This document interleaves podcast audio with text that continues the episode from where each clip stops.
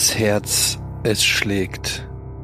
Und das ist gut so, denn das bedeutet, ihr seid alle da und könnt uns hören bei einer neuen Folge von Verbrechen ohne richtigen Namen, Folge 23. Und ich sehe an Georgs kurzen Nicken? Gesichtsausdruck, naja, es war eher so, na, ich, ich sehe, du konntest gar nicht anders als diese Anmoderation gerade so mit einem leicht verächtlichen Blick gutieren, so nach Motto, ja, weiß ich nicht, ob das die beste, ob, da, ob, ob das die bestmögliche Introduction war. Nee, ganz im Gegenteil. Ich, ich freue mich voll auf die, auf das heutige Thema, auf die Ja? heutige Folge. Freue ich mich sehr. Ja. Ähm, ja, ähm, ihr könnt ja gleich schon ein bisschen anteasen. Erstmal möchte ich noch kurz Hallo sagen. Hallo, liebe Alice. Hallo, lieber Etienne. Hallo, Jochen. Hallihallo. Und ähm, wir haben jetzt nur ein ganz kurzes Vorgespräch geführt und da hat die Alice schon auch durchblicken lassen, dass das heute was ganz Besonderes wird. Was ist denn so besonders an dem Fall, dass ihr beide uns jetzt schon so heiß macht? Wir mussten schon doll lachen, Georg und ich. Mhm. Auf jeden Fall. Dazu kommt bei mir albern wegen müde. Kennt ihr das? Albern wegen müde? Mhm. Er ist Ja. bei mir immer aggressiv wegen müde. Ah, okay. Das ist aber auch die Standardreaktion bei Etienne auf alles, ne? Ja, ich wollte gerade sagen, ist aber auch gelaunt, schlecht ist gelaunt. auch aggressiv auch bei bei wach Ja. Oder bei ausgeschlafen ist auch aggressiv. Also Das ist halt, also wenn man wenn man hier so einen so einen True Crime Podcast macht, dann muss man ja immer ganz ganz viele Dinge miteinander abwägen, gerade wenn es dann in den Bereich Comedy geht. Und man möchte auf der einen Seite halt interessante Fälle in Sachen Verbrechen haben, vielleicht auch spektakuläre Fälle haben. Auf der anderen Seite steht das halt oft in dem Wi- Widerspruch, noch irgendwie so einen Ansatz zu haben, der der lustig oder und unterhaltsam ist, ne? Weil ist halt manchmal, je nach, je nach Tat, dann doch durchaus schwierig. Es gibt ja bestimmte Themen, die wir noch gar nicht gemacht haben, weil wir alle sagen, okay, das ist zwar ein interessanter Fall, aber den könnten wir nicht auch nur ansatzweise lustig umsetzen. Ne? Und ich glaube, heute haben wir eine, ähm, haben wir, haben wir einen guten Fall. Aber es gibt, ich verrate noch nichts. Ich verrate noch nichts, was es gibt. Das finde ich richtig spannend. Könnt ihr uns schon ein Zeitalter sagen, in dem wir uns befinden? Jetzt. Heute. In der quasi. Gegenwart? Ja, in der Gegenwart. Nee, Moment, wo Mehr oder das ist weniger jetzt. richtig, richtig krass Gegenwart oder sagen, Mm, redet ihr, sagen wir 2016? Na, ist neulich. So, sehr, nee, weites neulich. Ähm, so rund um die 2010er, 2011er, 2012er Marke zieht sich aber bis heute Okay. hin und auch heute noch finden wir die ein oder andere Newsmeldung dazu. Mhm. Und ähm, ja, wird äh, ein buntes Programm. Bei mir kommt, wie gesagt, albern wegen Schlafmangel dazu. Das wird vielleicht gar nicht so auffallen, weil das ist so durchgeknallt, was hier heute alles aufeinander trifft, ähm, dass ich mich schon gefragt habe, ob Jochen nicht vielleicht einfach immer so Sounds dahinter legen kann. Für, je, für jeden Mord oder? Ja, zum Beispiel, also für das, was ich gleich erzähle, könnte man einen guten Einstieg finden mit so Vogelgezwitscher im Hintergrund, oder Georg? Ja. Ich bin gerade, ich weiß nicht genau, wo du einsteigst, aber da passt ganz, ganz viel Vogelgezwitscher dazu. Ja. Ja, Und da ja. haben wir auch gleich das nächste Ding. Wo steigt man denn? Ah, ihr seid ja tolle. Oh, sorry, das war kurz ein Delfin. Das war, das war aber ein Covid-Delfin, oder? Huiuiui. Gesundheit. Was war das, Eddie? Ich kann nur ein Tier Kannst du das einmal im Leben oder kannst du es kannst du es auch machen? Also bei, bei aller Liebe, das ist ein kettenrauchender Delfin. Ja, ihr merkt schon, wir bewegen uns in der wilden Natur. Und ähm, unter anderem, und zwar in der wilden Natur nördlich von Berlin. Und die gehört auch noch zu Berlin. Das heißt, wir sind in Deutschland heute. Mein Beileid, Und ja. ähm, einer der vielen Menschen, die wir kennenlernen werden auf dem Weg heute, kommt sogar aus Nordfriesland ursprünglich. Aha. Für Jochen Was? ist auch wieder was dabei. Und es ist nicht Dann immer so, kennt der dass Jochen alles schön bestimmt, Wo die Sonne aus- früh untergeht, wo der Ja. Jochen jetzt wohnt.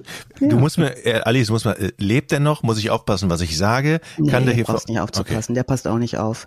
Ich glaube, der ist relativ, ähm, darf ich jetzt immer nicht so spoilern oder so. Okay.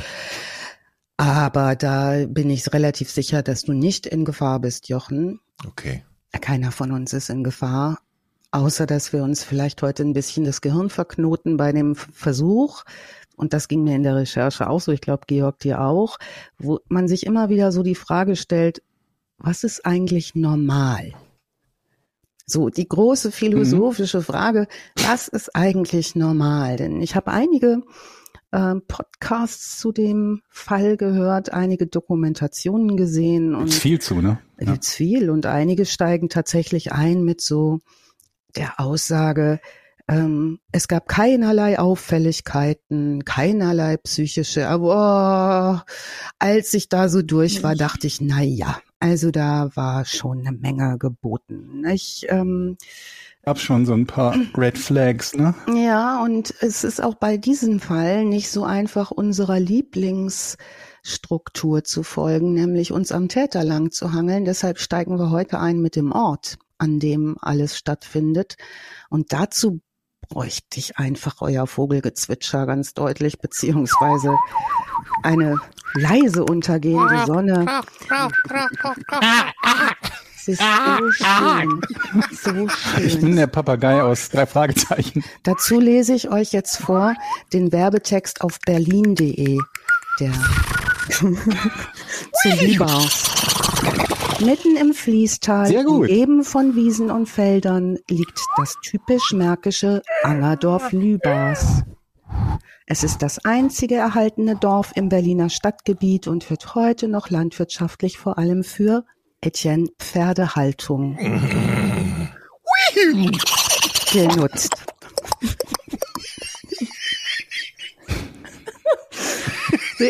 Sehenswert sind die Dorfkirche, das Spritzenhaus, die Dorfschule.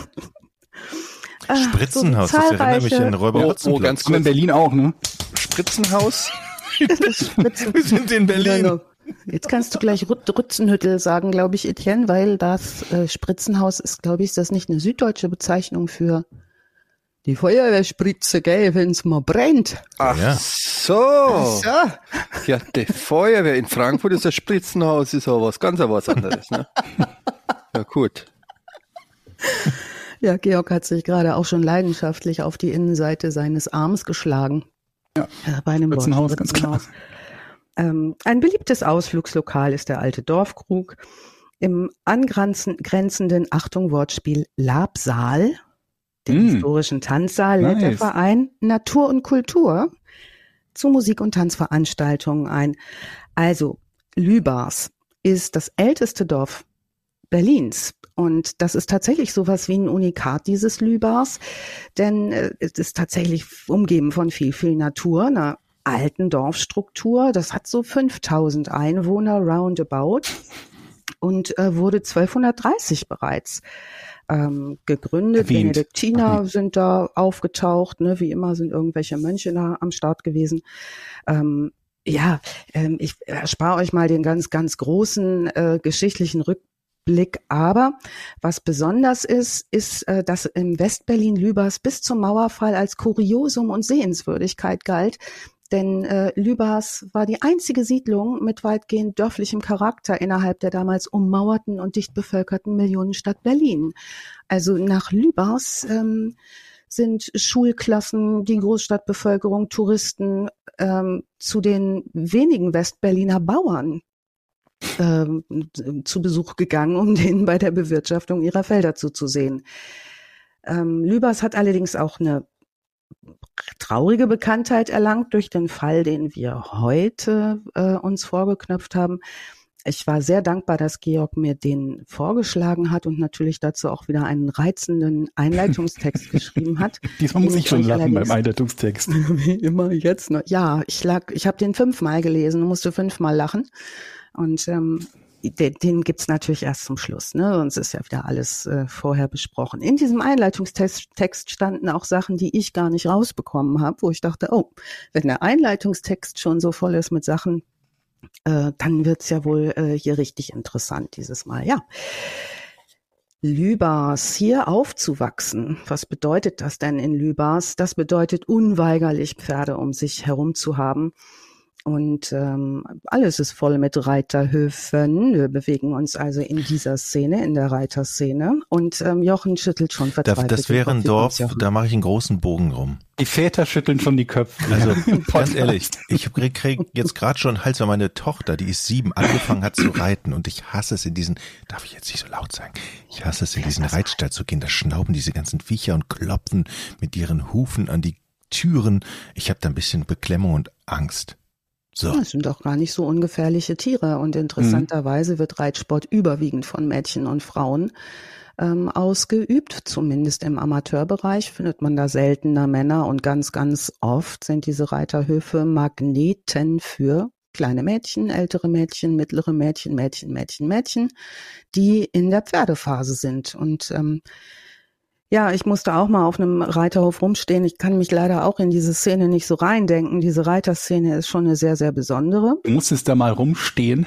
Ja, ich musste da mal rumstehen und ich musste mal, weil äh, äh, mein wunderschönes Kind kurz reiten lernen wollte ähm, und das aber so teuer war. Also wir waren nicht in Lübars, wir waren woanders in Berlin, aber dabei sah ich mich dann bis zu den Knien in Pferdescheiße stehen, weil ich solche äh, Elternstunden ableisten musste, damit es nicht ganz so teuer wird.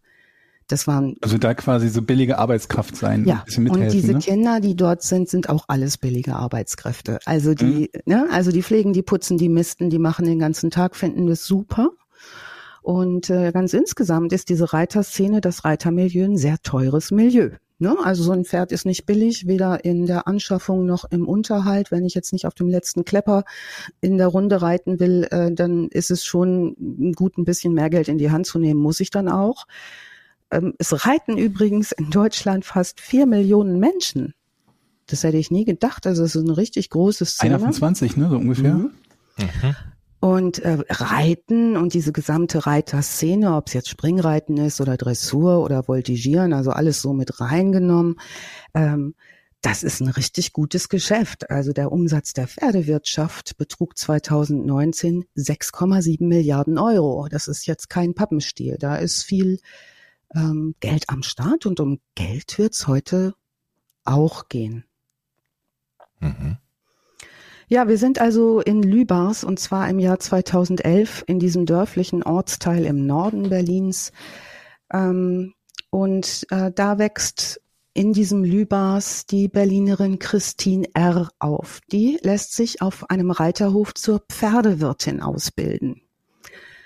Ähm, die hat auf diesem Reiterhof, ne, also die ähm, nicht das erste Mal äh, hat sie da gearbeitet oder ist da, sondern die ist von klein auf in diesem Lübars mit ihren Eltern und ihren Brüdern inmitten von Tieren und Natur aufgewachsen und kann auch schon seit sie laufen kann reiten. Also ist so eins der Mädchen, die da täglich in äh, auf den Reiterhöfen in den Ställen unterwegs sind. Also hier beginnt die Geschichte von Christine R., geboren 1991 ihr Bruder äh, Patrick und ihre Mutter Anke beschreiben die große Rolle, die die Pferde von Kindheit an in Christines Leben äh, spielen. Also die Mutter sagt es so scherzhaft in einer Dokumentation, sie ist von fünf Tagen in der Woche sechs auf dem Pferdehof. Also äh, ne, Tag und Nacht und wie das dann so ist und ähm, ist beschäftigt sich mit Pferden. Sie spielt dort, sie lernt sehr früh reiten. Sie ist ein Nesthäkchen hat zwei ältere Brüder und wächst da sehr behütet auf, kümmert sich den ganzen Tag auch um andere Tiere, also Hunde, Katzen, Kaninchen, alles, was so kreucht und fleucht, ähm, gefällt ihr gut. Ähm, kümmert sich drum und beginnt dann folgerichtig nach der Schule, nach der mittleren Reife, eine Ausbildung zur Pferdewirtin auf dem Lübaser Pferdehof, der Goldnebelhof heißt. Dieser Goldnebelhof ist zu der Zeit 2011, 10 und in den Jahren vorher allerdings in wirtschaftlichen Schwierigkeiten. Äh, die langjährige Leitung des Hofes, ähm, das ist bis dahin die Pferdewirtschaftsmeisterin Regina S. Die hat eine relativ komplizierte Ehe.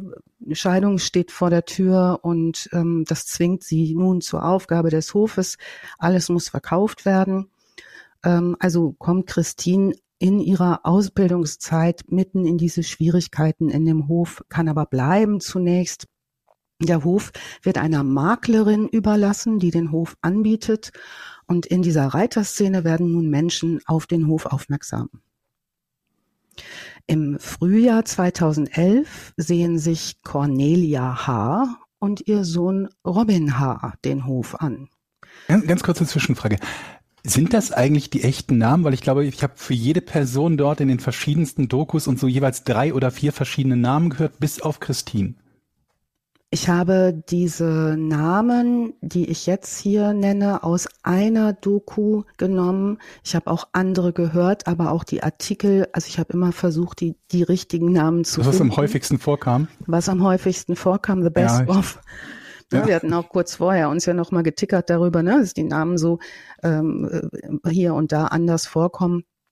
Also wir wissen es nicht so ganz genau, ob es die richtigen Ist auch Namen egal, sind. aber wir hätten ihnen ja theoretisch ansonsten noch schöne, schöne Namen selber geben können. Genau. Machen wir ja vielleicht noch. Mal gucken.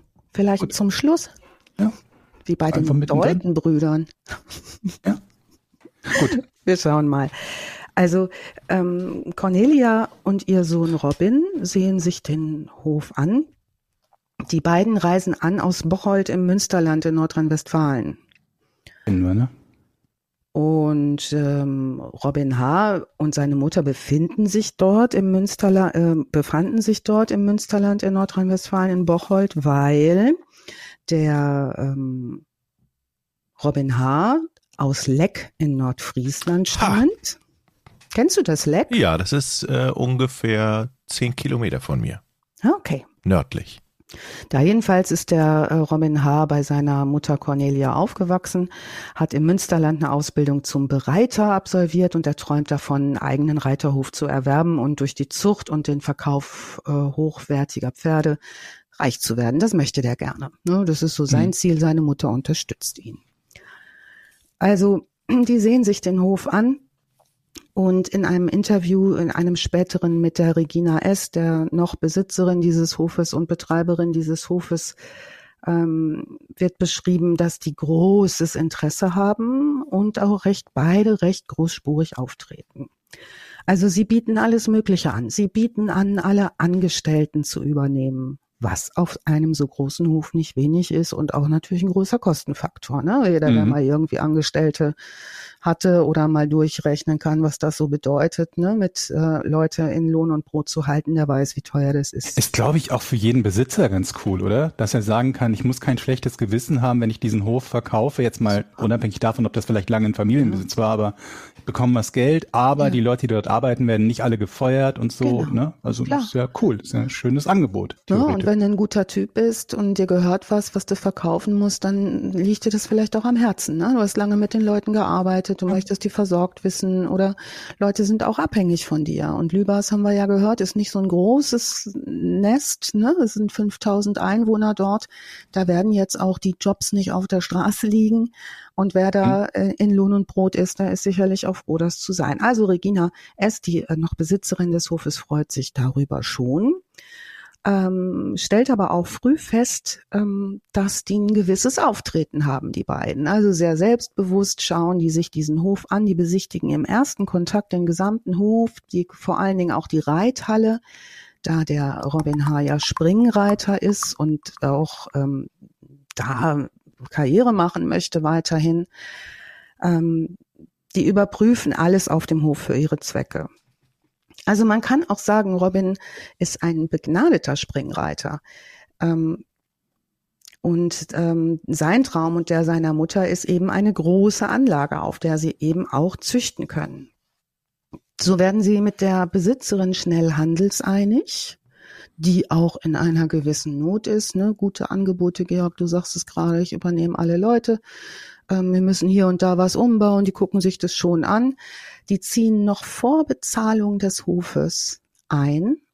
Und da berichtet später im Interview die ehemalige Besitzerin, die haben sich sofort wie die neuen Besitzer aufgeführt. Da war der Hof auch noch nicht bezahlt, ne, sondern die haben schon so ein gewisses Auftreten. Die versprechen, die Finanzierung schon bald auf sicheren Füßen zu haben und die Kredite bewilligt zu bekommen. Mhm. Also Ähm, im Moment bin ich das nochmal. Also die wohnen da, haben die Kohle aber noch nicht zugesagt bekommen, na, wissen nicht genau, ob sie die Kohle bekommen. Und es kann auch sein, dass sie die Kohle gar nie bekommen. Das ist das, was Robin und seine Mutter wissen. Das Mhm. allerdings erzählen sie natürlich nicht der ähm, Verkäuferin des, des Hofes. Die, ähm, die wartet auf ihr Geld und geht davon aus, das geht klar. Hm. Christine R. macht da ja ihre Ausbildung. Die ist da 20 Jahre alt und die sieht den 22-jährigen Robin und ist total begeistert von dem. Eine Pferdeliebe. Hin Ja. und weg. Wie ein Wendy-Sonderheft, Oh. oder? Bitte Gott. die Geigen, Jochen. Wir sind einen Robin heranreiten. Gegenlicht, Nebel, Sonnenaufgang. Ihr hört ein Mädchen seufzen. Nee, Hallo, ich bin's, Prinz Robin. Ja. Ich hole euch Holde Maid. Das erinnert mich echt an so eine Mach Bibi und dich, der. Tina Geschichte. Was macht eine Frau wie ihr an einem Ort wie diesem? Ihr Reiten! seid zu hören. Pferde füttern.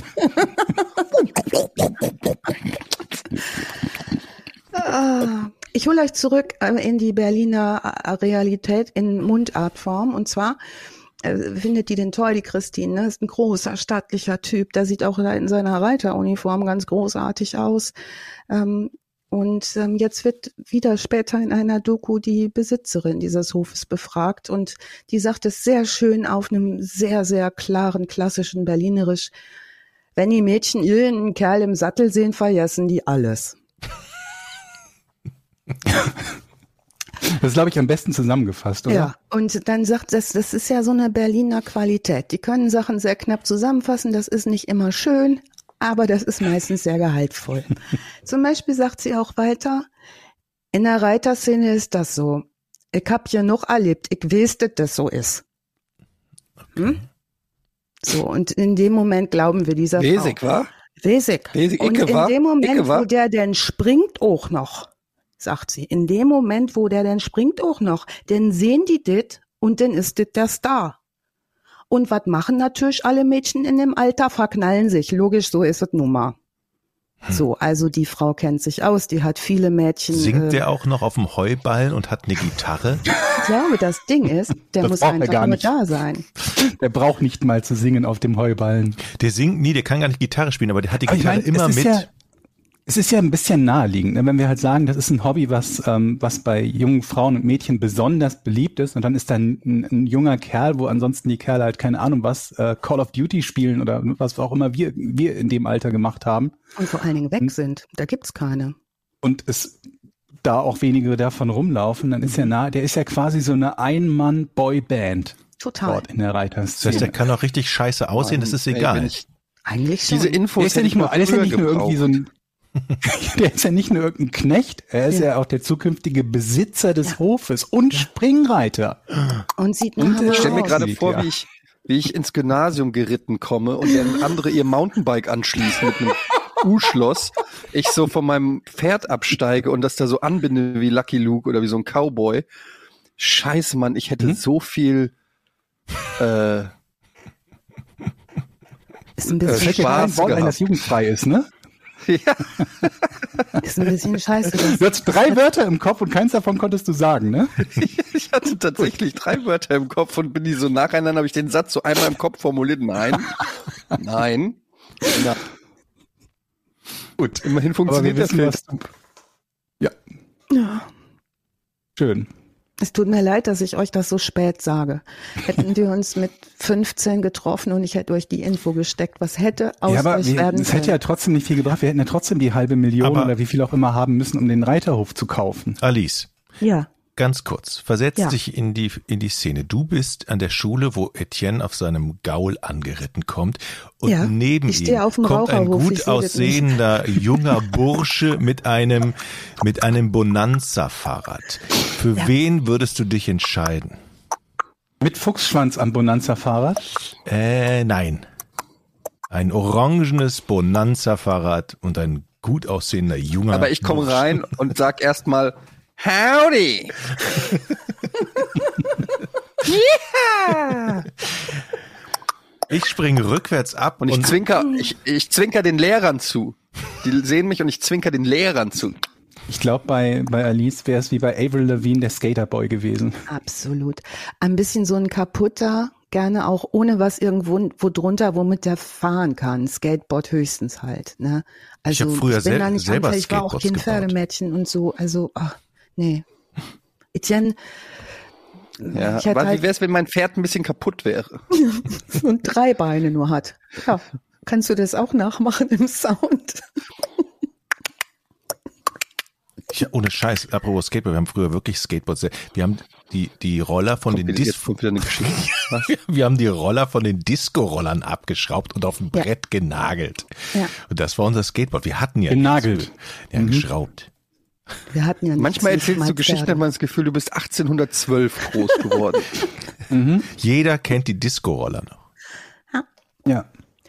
Also ich hatte hier an der Stelle nach, so ist es nun mal, was die Reiterhofbesitzerin sagte, nachdem sich alle Mädchen verknallen in den einen Typen, der da rein äh, la- latscht, mit Pferd oder ohne, in Klammern Insert Männermangel.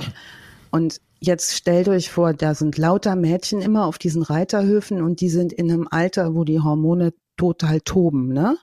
Mhm. Das kann ja in Gruppen von Mädchen auch schon mal anstrengend sein.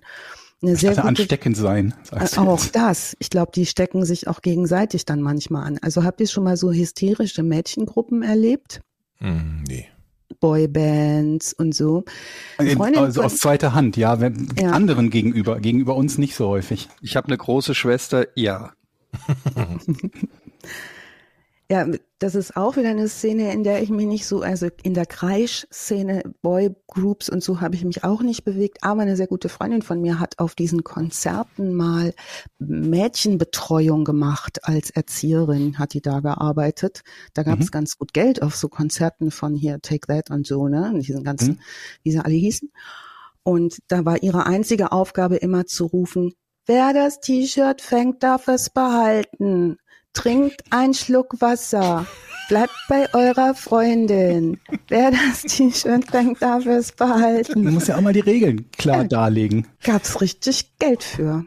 Naja, Christine jedenfalls ist schwer verliebt. Schwer verliebt. Geht noch lieber zur Arbeit als ohnehin schon. Ihre Familie bemerkt auch diese Veränderung, ne? dass die viel lächelt zu Hause, sich freut und so und den toll findet. Und schnell entwickelt sich aus einem Flirt mit dem Robin H. und einer Schwärmerei eine echte Liebesbeziehung. Und zwar mit allen Versprechen, die so dazugehören. Das geht so weit, dass Robin und Christine eine gemeinsame Zukunft planen. Bietet sich ja an, ne? privat und beruflich auf diesem Hof. Alles passt perfekt. Der Goldnebelhof ist der ideale Ort wenn der Robin H. und seine Mutter den denn nun bald kaufen und sie da auch bleiben kann, trotz Besitzerwechsel ihre Ausbildung fertig machen kann, etc. Ähm, wir sehen also nun den Robin und sie im Sonnenuntergang am Wasser, pling plong, habe ich mir hingeschrieben. Ne, das ist so das Bild, was wir jetzt haben. Mhm. Zurück in die Realität. Robin H. und seine Mutter Cornelia verfügen jedoch nicht über ausreichend Geld und bekommen auch keine Kreditzusage für den Kauf des Pferdehofes. Wer hätte das Zugeben gedacht? Tun sie das zu dem Zeitpunkt nicht. Im Gegenteil, Robin H. beginnt mit massiven Umbauarbeiten auf dem Hof. Der reißt Mauern ab, der reißt ein ganzes Gebäude sogar ab. Den noch Eigentümerin Regina S. ist entsetzt und die bittet ihren noch Ehemann darum, und das ist wahrscheinlich für sie schon ein großer Schritt, weil die sich ja nun nicht ohne Grund scheiden lassen wollen, das Mhm. Gespräch mit der Familie H. zu suchen. Die sagt, geh doch mal bitte hin ähm, und sprich mal mit äh, Robin und seiner Mutter. Oh, wie unangenehm muss das sein? Mhm. Dann sagt dir deine, deine Ex, kannst du mir bitte einen Gefallen tun Mhm. und den möchte gern Käufern unseres Hofes sagen, dass sie mit ihren Umbauarbeiten vielleicht warten, bis sie mir Geld Mhm. gegeben haben? Ich finde schon unangenehm, bei Nachbarn zu klingeln, wenn, wenn die Frau gesagt hat, die sind zu laut oben. Ja. Das sind noch drei Stufen darüber. Und andererseits kann ich das so gut verstehen, weil manchmal wünsche ich mir auch, dass ich mal nur so einen Mann hier habe, der mal die Tür aufmacht, der dann sagt, benehmen Sie sich, wenn Sie die Heizung reparieren, zu dem Handwerker oder so. Ne? Manchmal, Das ist doch, So. vielleicht ist das so ein Businessmodell. Ja, Einfach zum ein Kerle, die man vermietet. ja, Nur, dass die nur kurz zum die- in der Tür stehen und schlechte Laune Oder einfach haben. mal für 15 Minuten oder für, keine Ahnung, für, eine, für die Stunde da sein, wo auch ein Handwerker da ist. Ja. Und dann über die Schulter schauen und sagen, aha. Mhm. So, so wie Jochen das vermutlich macht, wenn er zu Hause ist. Tipps geben, Ja, Jochen macht Kabel das an eher dann so, gehört. Jochen dann eher, sagt das dann eher so, sind Sie sicher, dass das so richtig ist, wie Sie es machen? Dann Grün, guckt, gelb der, ist Erde, ne? dann Mhm. guckt der Handwerker den Jochen an und sagt so, ja, und dann sagt Jochen, ja, okay, sorry, ich wollte nur fragen. Ich, ich habe ja die Geschichte erzählt, wo der Strohmann hier war und ich ihm über die Schulter geguckt habe und gesagt habe, ich bin auch Energieerlangen. Den, den Typen, Genau. so und jetzt schließt sich der Kreis, Leute. Der Typ, als er weg war, den habe ich wieder gesehen. Und wisst ihr, wo ich den getroffen habe? Nee, in der Bar. Nein, im Ich Pferdestall. würde sagen, Nicht dein Ernst? Come on. Der, der stand im Pferd, als ich mit meiner Tochter da reinkam in den Stolz, stand er da und ich konnte ihn nicht zuordnen. Mir so, ah, da, treffen wir uns zum zweiten Mal. Ich so, yo. Und grübelt, kennt ihr das, wenn man so, so die ganze Zeit drüber nachdenkt, wer ist denn der Typ eigentlich noch? Woher kenne ich den denn Woher jetzt? Ne? dann hast du dann zu ihm noch gesagt, wir Elektroingenieure, ne? Nee, ich wusste ja nicht mehr, wer der war, aber hinterher ist es mir dann eingefallen. Einer von uns, dachte ich noch so. Einer von uns. Von den Guten. Geruch. Ah, Gut. Naja, der Horst Jäckel jedenfalls, der noch Ehemann, der hat sich bislang aus den Verkaufsgeschäften herausgehalten, wird ja jetzt aber auch misstrauisch. Der Verkauf läuft, aber das Geld kommt nicht.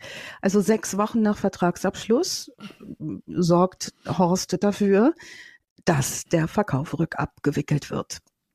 Ähm, Robin H. und seine Mutter bekommen eine sehr kurze Frist gesetzt, den Hof zu verlassen. Ihr könnt euch ungefähr vorstellen, wie schlecht die Stimmung war.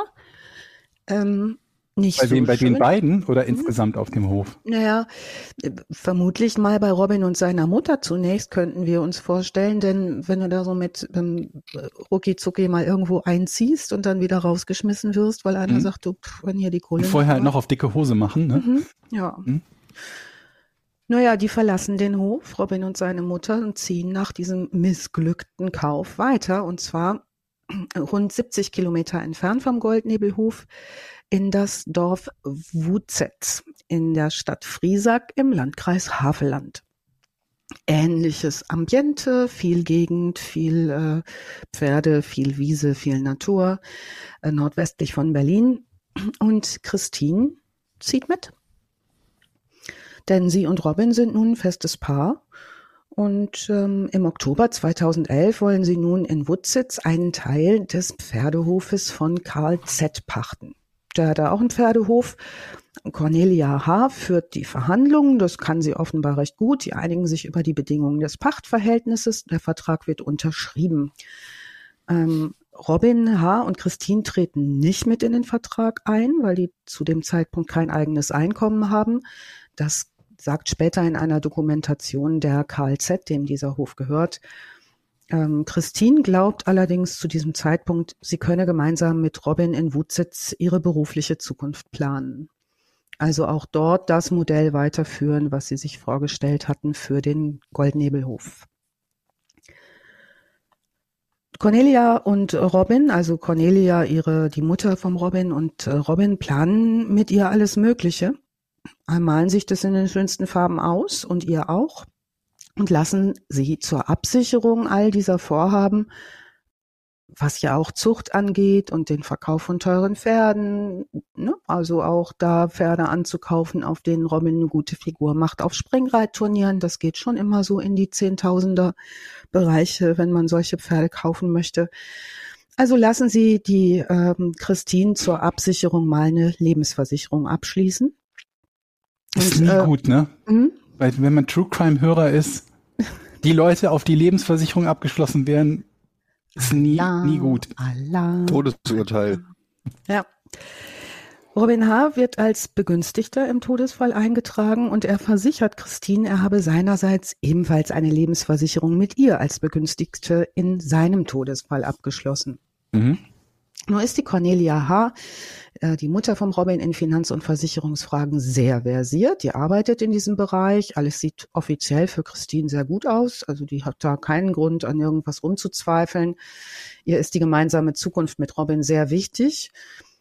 Lässt sich keine Dokumente zeigen, glaubt fest an die große Liebe und ist sowieso eine Typ äh, Mensch, der Geld nicht so wichtig ist. Ne? Also Geld ist okay, aber das ist jetzt nicht ihr Hauptziel. Die möchte gerne sich um Tiere kümmern, den lieben langen Tag und ein gutes Leben haben. Deshalb arbeitet sie auch als Angestellte auf dem Pferdehof, kümmert sich um alles, was die Tierpflege betrifft und das ist harte Arbeit. Also harte Arbeit jeden Tag. Obwohl jetzt es auch losgeht, dass ihr Lohn nur unregelmäßig oder auch nur teilweise gezahlt wird. Also das ist was, was sie wahrscheinlich, so habe ich das oft erlebt auf Pferdehöfen, sowieso gewöhnt ist. Ähm, weil, ne, wenn ich ständig für umsonst Pferdeställe ausmiste, dann ist es vielleicht auch nicht so von klein auf, dann ist es vielleicht auch nicht so ganz ähm, ungewöhnlich, wenn da mal kein Lohn.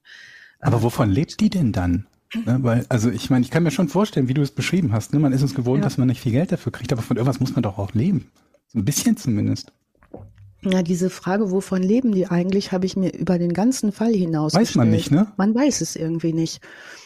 Naja. Man hat halt monatelang kein Gehalt bekommen und die kann ja auch nicht tonnenweise was gespart haben, wenn sie gerade Anfang 20 oder gerade exakt 20 ist, wo die Geschichte losgeht, ne? Ja.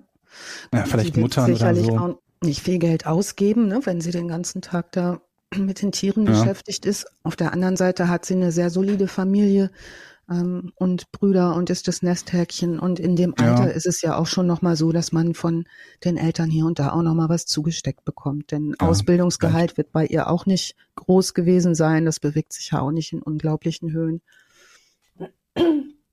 Also Cornelia und Robin haben weiterhin Geldprobleme und kommen jetzt auf die Idee, mit der ausgezahlten Lebensversicherung seien sie ja nun auf einen Schlag alle finanziellen Probleme los. Wieso wird die, wieso wird die nochmal ausgezahlt? Die Lebensversicherung? Ja, wann wird die ausgezahlt? Ausgezahlt. Hm. Ähm, meistens, wenn einer stirbt, das ist bei den Risikolebensversicherungen der Fall. Oder wenn das Versicherungsalter zuteilungsreif ist, oder wie heißt das? Nee, hm, oder so. Okay.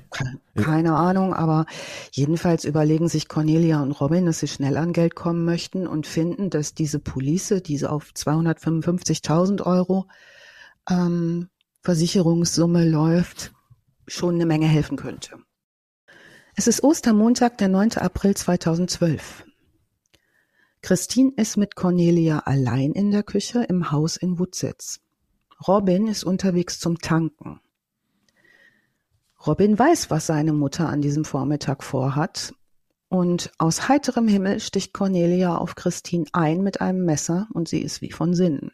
Christine wehrt sich, erleidet Stich- und Schnittverletzungen, kann den Angriff von Cornelia aber abwehren und Cornelia auf den Boden drücken. Cornelia H. gibt auf und behauptet von der Sekunde ihres Aufgebens an, sie hätte ein Blackout gehabt und sie wisse gar nicht, was sie da gerade getan habe. Ken, kennen wir, ne? Mhm. Ja, ja. Klar, kann passieren halt. Kann passieren halt, ne? Sitzt mal am Frühstückstisch, sag, gib mal die Butter, ich stech dich ab. Ja. Dann wehrt sich jemand und dann sagst du, ach sorry, ich wollte doch eigentlich nur die Butter, hab mich vertan. Ja. Naja, Christine ruft völlig aufgelöst äh, Robin an der kommt nach Hause, gibt sich auch sehr aufgeregt und fährt sofort mit Christine in die Neuropiner Klinik.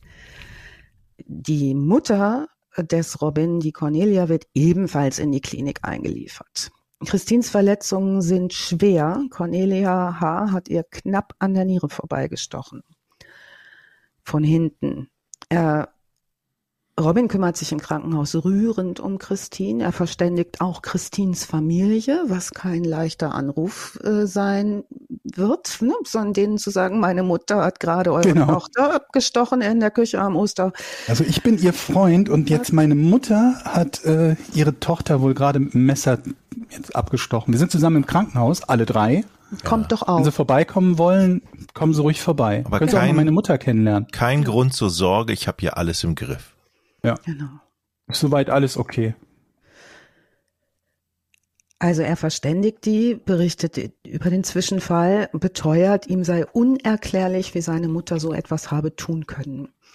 Christins Mutter, die sehen wir in diversen Dokus, äh, die wir euch auch alle wieder in den Shownotes verlinken. Christins Mutter kommt in die Klinik, spricht mit einem Arzt, der berichtet von dem Messerstich in den Rücken und von dem Riesenglück, das Christine hatte. Ähm, derweil wird Cornelia H. ebenfalls im Krankenhaus behandelt und zwar wird sie von einem Psychologen begutachtet, äh, danach von der mittlerweile alarmierten Polizei verhört. Mhm. Also Christine hat schon Strafanzeige gestellt, natürlich nach so einem Ding am Ostermontag. Ähm, Hier begründet die Mutter die Tat mit einem plötzlichen Blackout. Sie könne sich das alles nicht erklären, so weit, so schlecht. Sie bleibt auf freiem Fuß, also Cornelia H. kann nach Hause gehen. Begründung. Gut. Sie ist geständig, hat einen festen Wohnsitz, hat Arbeit und ist zu erreichen. Okay. Ja, könnte man jetzt anführen, dass wenn man zwischendurch Blackouts hat, mit wo man Leute zusammensticht, dass man vielleicht erstmal klären möchte, was, was da zugrunde liegt. Auch wenn jemand einen festen Wohnsitz hat. Ne? Ja. Also ist jetzt, bin da kein Experte, aber ich persönlich würde mir denken, gibt Leute, die schreien einen an, wenn sie einen schlechten Tag haben oder so. Und die Leute, die mit dem Messer auf einen losgehen, wären mir jetzt ganz persönlich, sieht jeder vielleicht anders, aber die wären mir nicht so angenehm. Jetzt zum Beispiel mit denen zu frühstücken irgendwo oder in der Kasse zu stehen beim Lidl. Ja, ich sehe das ähnlich. Und weiß möchtest du auch keinen komisch. scharfen Löffel zum Suppeessen geben mehr. Also ich zumindest nicht. Ne? Ja, Kann man auch Ja. viel Blödsinn mit veranstalten. Naja. ja, ja. Also sie wohnt fortan jedenfalls nicht mehr auf dem Hof in Wutzitz. Sie zieht in eine andere Wohnung. Äh, und Mutter. Christ, die Mutter, Cornelia. Und Christine zieht nach diesem Vorfall zurück zu ihren Eltern nach Lübars. Das ist natürlich erstmal eine gute Idee. Ne? Also auf so ein Ding, wenn du da auf Intensiv lagst, mit knapp an der Niere vorbeigestochen und so, da gehst du ja nicht mehr unheimlich gerne dann da wieder hin. Mhm. Aber die, die Verletzungen waren jetzt nicht so, schl also war Die schon schlimm, aber sie ne? hat es überlebt und Mit großem Glück, ja. Mhm. Also die Christine stellt fortan jegliche Kommunikation mit Cornelia H. ein und setzt auch keinen Fuß mehr auf das Grundstück in Wutzitz. Das ist ein bisschen sehr nachtragend, ne? Robin seinerseits beteuert, den Kontakt zu seiner Mutter ebenfalls abgebrochen zu haben und sie bleiben ein Paar. Christine hält auch zu ihm und möchte ihm eine zweite Chance geben.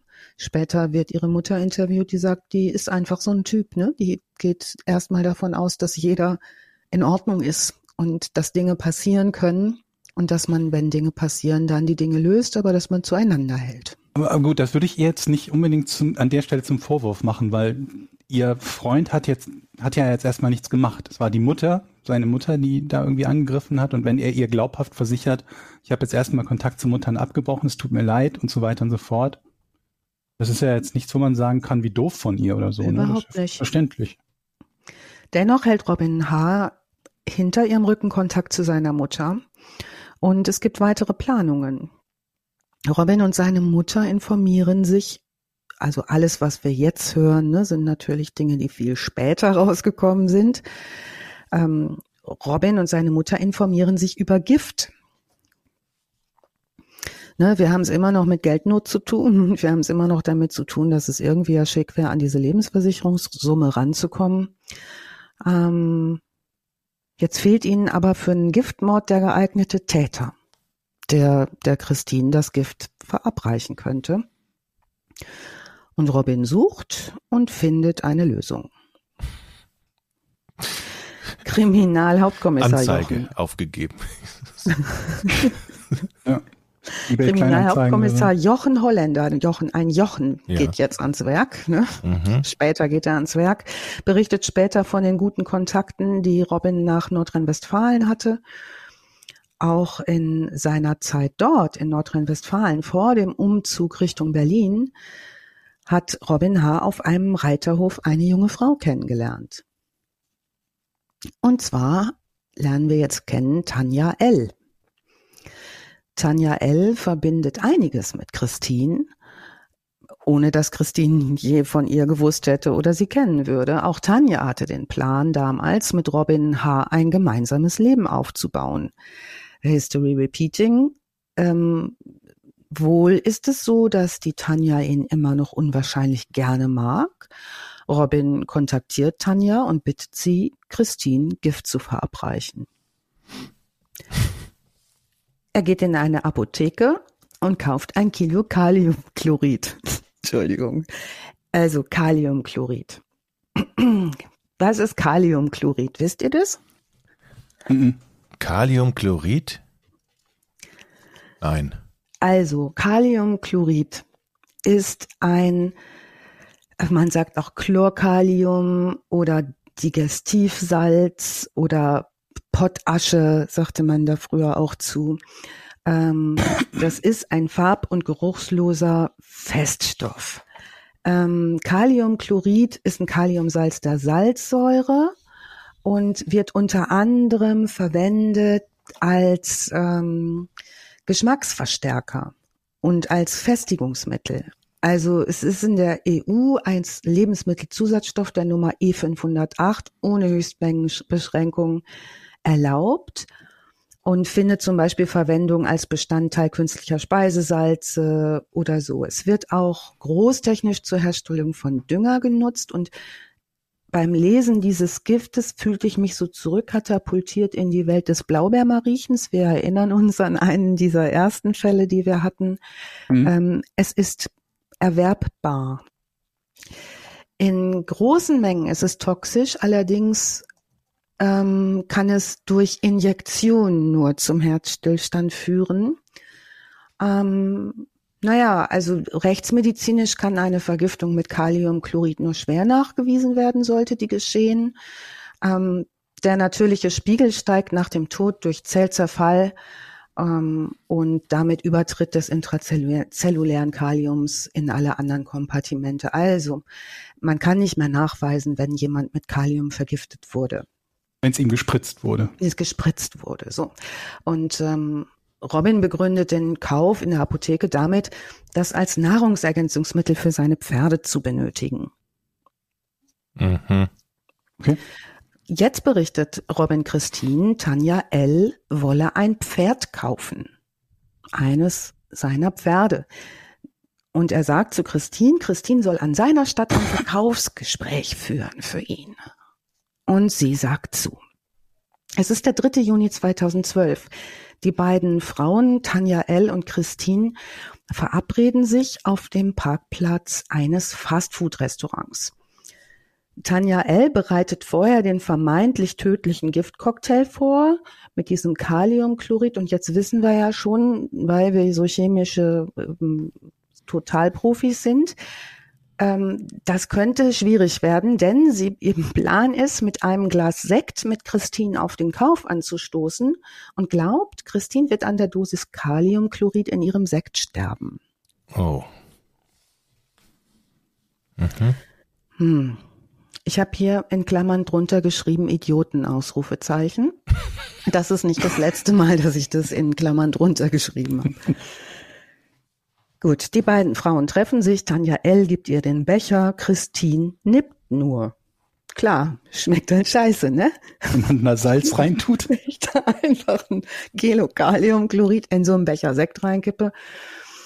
Also Christine nippt nur, fährt nach Hause und berichtet dort sehr begeistert ihren äh, Eltern von dem Verkaufsgespräch mit Tanja und die hat überhaupt nicht mitgeschnitten, dass sie gerade Hauptdarstellerin eines Mordversuchs an sich selber war ähm, die berichtet, das ist eine ganz liebe, die Tanja L., die ist total interessiert, sie hat ein tolles Gespräch mit der geführt und sie freut sich so doll für Robin, dass er nun vielleicht sein erstes Pferd verkauft und auf die Füße kommt finanziell. Und ähm, wie schön das alles wird, war ein super Abend mit der Tanja. Ähm, Scheiße. Ja, Robin ist allerdings genervt, ähm, hatte andere Pläne der meldet sich jetzt auf das Ding bei Tanja L. und fordert Wiedergutmachung. Und zwar trägt er ihr auf, sich um einen Auftragsmörder zu kümmern. Eine Sache müssen wir kurz noch ergänzen. Wir sind mittlerweile, was die Versicherungssumme geht, bei insgesamt 2,445 Millionen, also zweieinhalb Millionen an Versicherungen, die auf sie abgeschlossen worden sind. Ne? Mhm. Oder wolltest du das, Entschuldigung, wenn ich dir davor was vorweggenommen habe? ja, das ist ein super Spoiler zum ganz zum Schluss, aber tatsächlich können wir es einfach auch jetzt schon auflösen. Mittlerweile geht es um wirklich einen Haufen Geld, denn ähm, diese, diese Versicherungssumme steigt und steigt deswegen, weil im Hintergrund die Mutter des Robin äh, weitere Policen bei verschiedenen Versicherungen in Auftrag gibt. Mhm. Ja, also das alles bewegt sich, wir fassen das hier sehr komprimiert zusammen, was hier in diesem Fall passiert. Im Hintergrund wird natürlich auch an ganz anderen Ecken noch gewurstelt. Also, mhm. die Tanja soll jetzt den Auftragsmörder ähm, finden und da fällt der Tanja auch rasch jemand ein, nämlich ihr Bruder Sven. Soll ja in der Familie bleiben, ne? Ja. Der Sven. Ja. Der Sven. T-Z-W-E-Doppel-N. Ja, Sven. Der Sven hat sich nämlich in Dortmund schon kriminell bewährt. Der hat ähm, aufgrund einiger ähm, Delikte, überwiegend Sachbeschädigung allerdings, im Gefängnis gesessen. Und ähm, Tanja spricht also ihren Bruder an und fragt ihn, ob er nicht jemanden kenne, der einen Mord erledigen könne. Und nun hat der Sven nicht nur im Gefängnis gesessen, sondern der war auch in einem betreuten Wohnen, der Sven, und hatte da einen Kumpel im betreuten Wohnen. Und an den erinnert er sich jetzt und sagt, nichts leichter als das, sagt der Herr Sven und spricht seinen Kumpel Steven M. an. Der sagt, na Logo, kein Ding. Und die fahren gemeinsam mit dem Leihwagen nach Berlin, um die Tat zu vollbringen. Mhm. Es ist der 20. Juni 2012. Den Mietwagen fährt Tanja L. Steven M. sitzt auf dem Beifahrersitz. Er hat sich ein Seil besorgt. Damit möchte er Christine erwürgen. Als Tatort haben sie den Parkplatz gegenüber vom Freibad Lübars ausgesucht. Dort ist es nachts einsam. Die locken Christine unter einem Vorwand dahin. Ähm, Tanja L. ruft Christine an, sagt, sie habe das Pferd gekauft und sie würde sich gerne bei Christine bedanken und würde sich freuen, wenn sie sich abends treffen würden. Ja, ich freue mich so über das Pferd. Magst du nicht mal nachts zum Freibad kommen? Really? Also das einfach zum Park, hinten der Parkplatz hinter dem ja. Freibad da, wo sonst keiner ist. Der dunkle? Ja, ja. ja. Mhm. mhm. Genau da, wo die Kameras immer ausfallen, die Überwachungskameras, da gibt es ja. so einen Spot, wo keine Kamera hingeht. Da treffen wir uns. Mhm. Ja. Okay. Ist eigentlich, also für, würde auch so eine Verabredung sein, hat man alle Nase lang, ne? Ja, wäre gut, wenn du es niemandem erzählst und alleine kommst. Genau. Ja. Ja. Hätten sie das mal gesagt, ne? Das ist ein guter Moment, um euch was über das Strandbad Lübars zu erzählen. Oh. Ich glaube, das ist eigentlich nicht so aufregend, aber als ich angefangen habe, Lübars zu recherchieren, ich war da nämlich selber überhaupt noch nie, obwohl ich da ja ruckzuck einfach mal hin könnte. Habe ich aber nicht gemacht. Ähm, wenn man Lübars googelt, findet man einen Artikel der BZ Berlin. Und zwar verrücktes Schlagerduo aus dem Strandbad Lübars stürmt die internationalen Charts. Wen Wenn man jetzt den wir? Fehler macht, auf das Video zu klicken, dann hört man den fürchterlichen Song. Und es tut mir leid, liebe Jungs aus diesem Strandbad, die sind auch gar nicht mehr ganz so doll jung, diese Jungs, die das singen, und haben ganz viel, aber ganz junge Mädchen hinter sich auf die Strandbadwiese gesetzt in dem Video. Der Song heißt Du blöde Kuh, du, klingel, klingel, klingel. Blöde Kuh, du klingel, klingel, klingel, klingel. Du blöde Kuh, du klingel, klingel, klingel. Ja. Also das Strandbad Lübars scheint tagsüber bevölkert zu sein mit ähm, Menschen, die du blöde Kudu klingel, klingel, klingel singen und nachts eben nicht und da verabreden die sich nun. Naja, sie würde sich freuen, wenn sie sich abends treffen würden. Christine freut sich riesig für Robin H. das erste Pferd verkauft. Jetzt wird alles gut. Jetzt hat er vielleicht doch eine Chance auf wirtschaftlichen Aufstieg. Sie willigt freudig in das Treffen ein. Tanja L.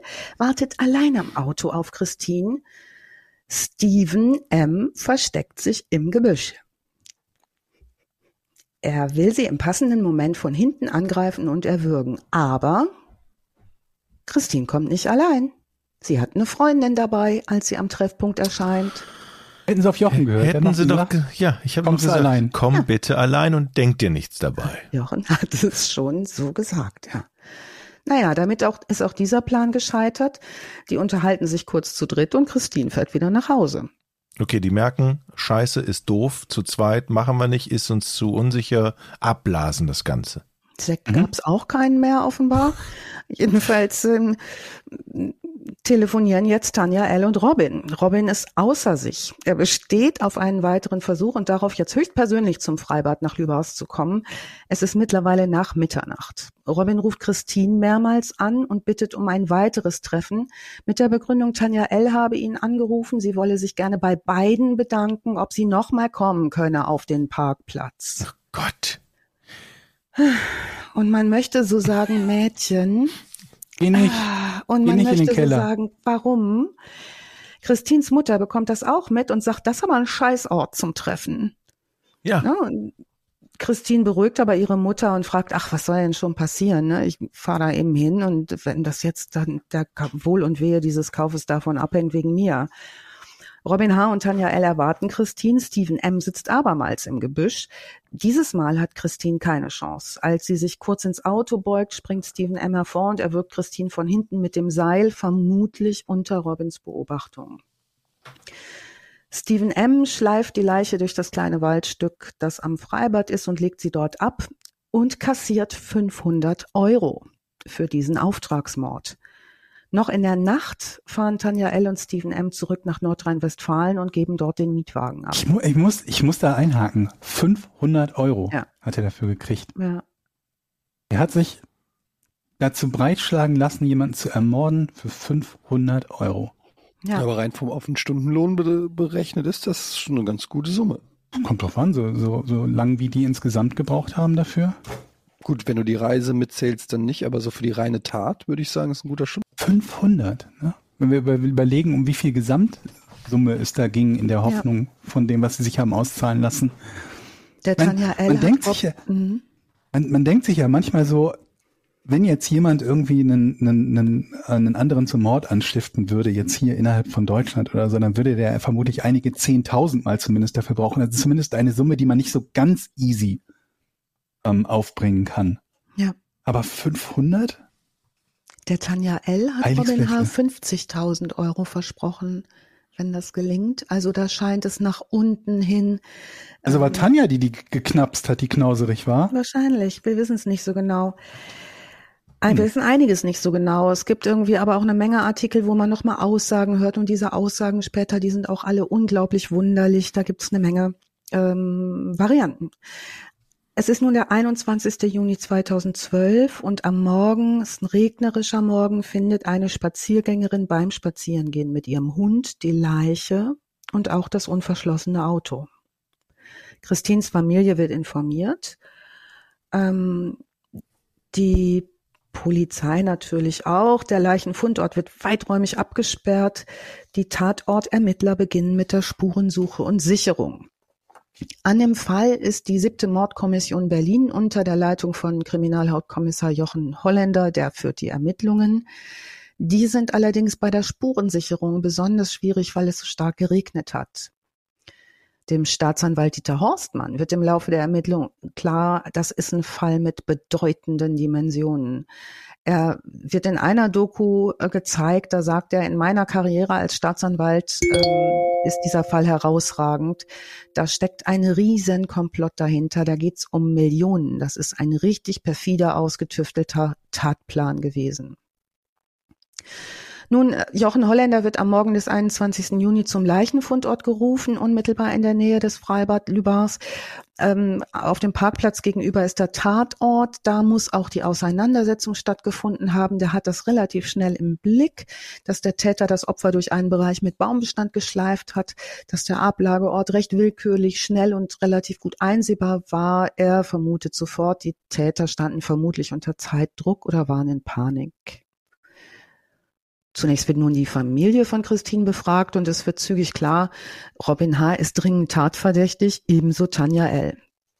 Robin H. wird vernommen, blockt sofort auffällig ab, als der Name Tanja fällt, sagt nichts, verleugnet auch sie gesehen zu haben. Das kann jedoch schnell widerlegt werden. Schnell gibt es auch weitere Erkenntnisse über die Funkzellendaten am Tatort und so kann sehr, sehr schnell und auf die Minute genau gesagt werden, wer wann wo war. Das ist einer der Vorteile in so einem dünn besiedelten Ort wie Lübars, da fallen einfach nicht so viel Telefondaten an wie in so einem Mhm. Innenstadtbereich. Ne? Also haben die das relativ schnell raus, äh, wer da wann wo war. Tanja L. ihrerseits wird mehrere Stunden vernommen und gesteht, wie so oft klassischerweise in Verhören nach einer Zigarettenpause und belastet Stephen M. als Mörder von Christine. Stephen M. wird verhört und behauptet, Robin H. habe seine Christine selbst getötet, er habe nur zugeschaut. Nun muss ihm der Mord nachgewiesen werden. Da es wegen des starken Regens am Tatort kaum verwertbare Spuren gibt, lassen die Ermittler ein Fasergutachten im LKA Berlin erstellen. Die forensische Spezialistin Andrea Kück untersucht die Kleidung des Opfers und die Kleidung der Täter. Ähm, durch intensiven Kontakt beim Tatvorgang, davon gehen sie aus, ist Christins braune Jacke Ausgangspunkt der Untersuchung. Auf der werden durch spezielle Klebeverfahren andere Fasergruppen, dunklere Fasergruppen gefunden. Ähm, Zeugenaussagen beziehungsweise nach Aussagen hat der ähm, hat der ähm, hm, Stephen M. dunkle Sachen getragen, hat die aber nach der Tat verbrannt. So, jetzt können wir da keine Gegenprobe mehr machen. Jetzt äh, lassen die den Mietwagen sicherstellen und untersuchen den, finden auf dem Beifahrersitz des Mietwagens die schwarzen Baumwollfasern. Weitere Vergleichsproben nehmen die aus mehreren Wohnungen, in denen der Stephen M. unterwegs war und finden dort weitere der ganz speziellen Fasern. Und hier haben wir es mit einem Glücksfall zu tun in der Ermittlung, denn das sind farblich veränderte Fasern durch einen Färbefehler und vor Gericht werden die behandelt wie ein Fingerabdruck. Also die Ermittler sagen, die sind so selten solche Fasern, dass man sagen, Fasern, dass man sagen kann, das sind nur die von dem Pullover, den der anhatte. Ja, der Prozess beginnt. Jetzt treffen sich die Hasen alle vor Gericht wieder, sind auch alle da. Fünf Angeklagte, Robin H., Tanja L., ihr Bruder Sven, Stephen M. und Cornelia H die ja unter anderem auch noch angeklagt ist wegen der Messerattacke. Mhm. Und jetzt ergeben die weiteren Ermittlungen, dass Cornelia H. zahlreiche weitere Lebensversicherungen auf Christine R. ausgestellt hat. In der Gesamtsumme, wie Georg gerade schon gesagt hat, zwei Millionen 445.000 Euro, also ein richtiger Haufen Geld, aufgeteilt auf acht Policen, eine echte und sieben gefälschte. Die Unterschriften hat Cornelia H. gefälscht und die Unterlagen beim Versicherungsmakler bei verschiedenen Versicherungsmaklern eingereicht. Am 29. Januar 2015 ist die Urteilsverkündung. Das Urteil fällt Robin H. und Cornelia H. werden wegen Mordes und mehrfachen Mordversuches zu lebenslanger Freiheitsstrafe verurteilt mit besonderer Schwere der Schuld. Stephen M. wird wegen Mordes zu lebenslanger Freiheitsstrafe verurteilt. Sven L. wird wegen Anstiftung zum Mord zu lebenslang verurteilt. Die einzige, die etwas besser dabei wegkommt, ist Tanja L. wegen mehrfachen Mordversuchs und wegen Mordes zu 14 Jahren und sechs Monaten Gesamtfreiheitsstrafe. Das verstehe ich aber irgendwie auch nicht. Weil Tanja ist die Auftraggeberin an ihren Bruder, der gibt das weiter und wird dafür schwerer bestraft als sie? Hm. Also wer sich nochmal mit dem Prozess auseinandersetzen möchte, da gibt es eine Menge, eine Menge äh, Zeug. Ähm, in dem Strafprozess vor der großen, 35. großen Strafkammer, äh, Schwurgerichtskammer des Landgerichts Berlin traten die Eltern des Opfers als Nebenkläger aus. Ähm, die Tanja L. hat wohl so viel Aufschluss auch über den Tathergang äh, hineingebracht und beschrieb sich selbst als schlichte und leicht zu beeinflussende Frau, die bereit gewesen sei, alles zu tun, um die Zuneigung von Robin Hart zu gewinnen. Und über den können wir auch im Prozess eine Charakterstudie machen. Der erzählt ja auch die schärfsten Sachen, Georg, ne? Mhm. Ähm, er, er hat sich zwischendurch hat er erzählt, dass er irgendwie, ich weiß gar nicht, ob er Kampfschwimmer oder SEK oder so, irgendwas war. Bei den Streitkräften in Afghanistan. Und ah, ah, beobachten ja. und zuschlagen sei seine Spezialität gewesen. Mhm. Mhm. Und in Wahrheit war es, glaube ich, hat Grundwehrdienst gemacht, ist dann rausgeflogen oder so, ne? Ich habe es nicht mehr rausgekriegt. Ja, irgendwie sowas war es, aber. Ja, also als Begründung dafür, dass Tanja gestanden hat, gab sie an, sie wollte die Bilder aus dem Kopf bekommen. Die Verteidigerin des Robin H. hingegen sagte dann, sie habe wohl eher ihren Kopf aus der Schlinge ziehen wollen. Ähm, Motiv, Mordmotiv ist hier ganz klar auf der Hand Habgier. Und mhm. zwar eiskalt Planen von Taten, ohne sich irgendwie mal zu fragen, ob man das bringen kann oder nicht. Mhm. Also so ähm, in der Zusammenfassung sagten die beteiligten Ermittler und die Beteiligten äh, in, in, der Justiz, sowas haben sie noch nicht erlebt, wie über einen langen Zeitraum mit so vielen Leuten, also fünf Leute, so eine Tat, relativ stümperhaft ja auch, muss man sagen, aber auch so eine mhm. Tat geplant und durchgezogen haben. Ich frage mich halt immer, also wie viele Fälle mag es wohl geben, wo sowas mit der Lebensversicherung funktioniert? Weil wir erfahren natürlich in einem True Crime Podcast, in anderen True Crime Sendungen, Dokus und so immer von den Fällen, wo es nicht funktioniert. Ne? Ja. Aber wie oft funktioniert genau. das denn, ähm, dass man sagt, ich schließe jetzt eine Lebensversicherung auf jemanden, oh, ups, ist zufällig gerade ermordet worden, aber ich war es nicht. Ja. Ja, das ist Also halt die große, große Frage, wann jemand auch mit einem Verbrechen quasi durchkommt, Mhm. sozusagen, weil wir reden ja immer nur mehr oder weniger von gelösten Fällen oder von Mhm. Fällen, Ja, ja, wo man äh, schon sehr viel weiß, aber wie oft ist vielleicht irgendjemand gestorben und man denkt einfach, ja, der hatte Fieber oder so Ich- und es was- steckt irgendeine böse Machenschaft dahinter. Ich glaube, was du sagst, ist genau das Richtige, Tien. Ich glaube, das äh, klappt dann am wahrscheinlichsten, wenn jemand, wenn man nicht erkennen kann, dass es sich um einen Mord handelt, ne? Weil wenn es sich um keinen Mord handelt, wird ja gar nicht ermittelt. Macht es natürlich schwieriger, wenn als Motiv irgendwie eine Millionensumme äh, dann im Raum steht, dann wird man natürlich deutlich hellhöriger und guckt was vielleicht noch auch bei Fällen genauer hin, als wenn irgendwie der Opa mit 87 einfach äh, am nächsten Tag nicht mehr aufwacht. Ähm, dann ist das natürlich nicht ganz so so auffällig. Vor allen Dingen ja auch die Anzahl der Lebensversicherungen ist ja total auffällig. Niemand oder wenige haben ja sieben Lebensversicherungen oder das ist ja total absurd. Also ja, also Ja. wenn du sieben Lebensversicherungen hast und dann kommt noch ein Todesfall, der merkwürdig ist dazu, dann wird man zumindest hellhörig wahrscheinlich. Aber selbst davon gibt's wahrscheinlich weltweit gesehen tausend, tausend, immer noch, auch wenn es wenig ist in der Gesamtheit, aber lass es tausend sein, ist immer noch viel, die dann viele Lebensversicherungen einfach haben und keine Mörder sind. Mhm. Ja, aber der Gedanke der Täter zu sagen, okay, ich mache jetzt ganz viele Lebensversicherungen, ist eigentlich total bescheuert. Weil je mehr du hast, desto auffälliger wird das Ganze ja am Ende. Die waren es geht ja nicht, um, nicht nur um die Menge der Lebensversicherung, sondern um den, den Be- Betrag. Ja, geht genau. darum, das sind zweieinhalb Millionen irgendwie insgesamt. Und äh, dann guckt man halt wirklich schon dreimal mehr hin, als wenn es um 25.000 geht oder so, wo es vermutlich auch viel schwieriger, schwieriger wird zu beweisen, dass Habgier halt das Motiv ist, Ja. wenn es um eine relativ, in Anführungsstrichen, kleine Summe geht.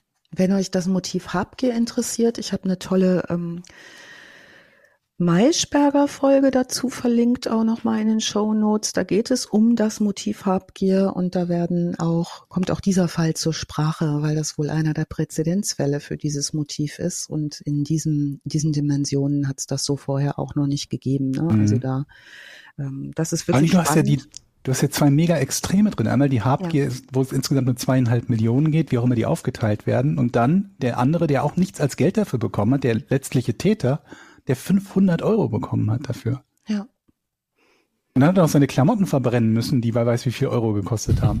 Das ist Ja. keine gute Rechnung für den. Nee. Dann gebe ich zum Schluss nochmal bekannt den Text von Georg, der erheitert dann doch nochmal sehr. Georg schrieb folgendes. Mordfall wie aus einer schlechten ARD-Vorabendserie. Christine arbeitet auf dem Pferdehof, als sie den Springreiterprinzen kennenlernt, der mit Mutter den Hof kaufen will. Sie verlieben sich. Springreiterprinz, angeblich zu dem Ex-Bundeswehr-Spezialtruppe, ist in Wahrheit pleite. Prinz und Mutter wollen anderen Hof kaufen, vergessen aber, dass sie pleite sind. Schließen hohe Lebensversicherung auf Christine ab, die jetzt auch noch schwanger wird. Prinz hat mittlerweile neue Freundin, von der Christine nichts weiß. Mutter versucht, Christine zu erstechen, klappt nicht. Mutter so lol war aus Versehen. Polizei, ja, dann schönen Abend noch. Da war ich schon das erste Mal wirklich fertig. Neue geheime Frau vom Prinzen versucht, Christine zu vergiften, aber die kippt den vergifteten Sekt weg, weil der scheiße schmeckt. Ganz, ganz großes Kino. Und ja, ähm, ja also beim Vorbereiten habe ich auch gedacht, das ist ja eine Story. Unglaublich. Haben wir noch ein paar von, ne? Von so einer, wo man denkt. Ja, es, es, gibt, es gibt, tatsächlich haben wir sogar noch eine auf der Liste stehen, die insgesamt noch verrückter ist. Mhm. Also noch deutlich, da, was, in Australien ist die, glaube ich. Mal Möchtest gucken, du wann wir die, wann und ob Mal wir die machen. Vielleicht, vielleicht, mal gucken. Tippst Aber das du mir war den schon eine. kurz in den WhatsApp-Chat, lieber Georg? Ja, ja, ich sag, kann, kann dir sagen, welche ich meine. Dann kann ich schon anfangen zu arbeiten. Ich freue mich schon. Warte, ich muss mal gerade gucken, ob ich. Nee, ich, ich verrate sonst noch nichts. Ich möchte nicht zu viel verraten. Okay. Gut. Ja, Reiterhof, Jochen. Mhm. Ja, das verboten. sind Bibi und Tina. Beide sind brandgefährlich, killen alle wegen einer Lebensversicherung. Und weil der Prinz so Komm, Sabrina. Komm, Amadeus. Hier ist mein Hexachlorid. Ne, wie heißt es? Kaliumchlorid. Kaliumchlorid. Kalium. Ein Kilo. Mit ein Kilo Kla Kaliumchlorid. Kann man das immer noch kaufen oder hat sich das irgendwann geändert oder ist es immer noch frei verkäuflich wahrscheinlich, ne? Ich gehe gleich sowieso zur Apotheke. Ich frag mal Jochen, Hm, okay. was Aber wenn das als, sogar als Nahrungsergänzung zugelassen ist, dann wird es vermutlich doch frei verkäuflich sein, oder? Wahrscheinlich, ne? ja. Oh Mann, Ja, schöner Fall auf jeden Fall, Alice. Vielen Dank. Auch wieder toll vorgetragen und äh, recherchiert.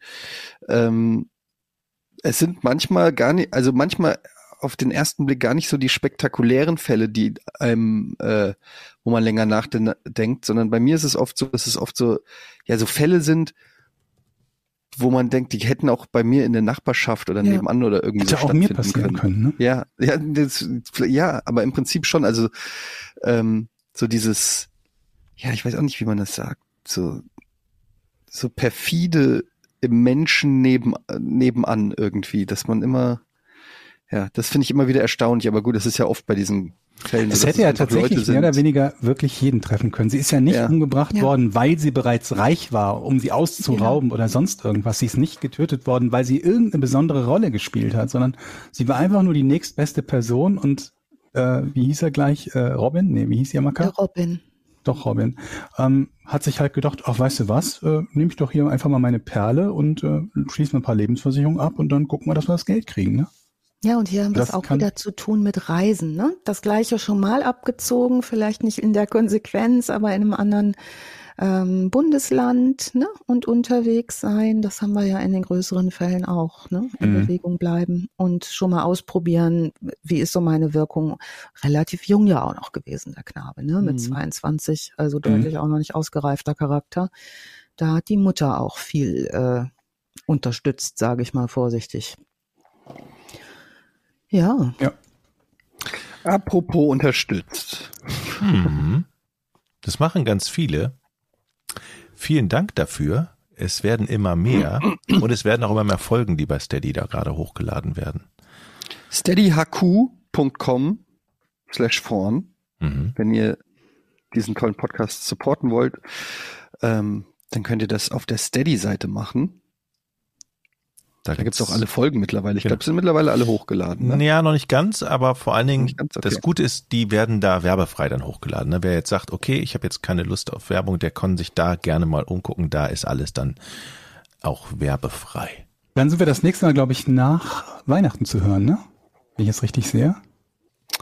Ähm, ja. Mhm, mhm. Heißt, wir wünschen schon mal ein frohes Fest. Genau. Genau. Frohe Weihnachten. Bis zum nächsten Mal, ne? Frohe Weihnachten. Genau. Ho, ho, ho. Vielen Dank, Alice. Vielen Dank, Georg. Vielen Sehr Dank, gerne. Jochen. danke euch. Und bis zum nächsten Mal. Tschüss. Tschüss. Tschüss. Tschüss.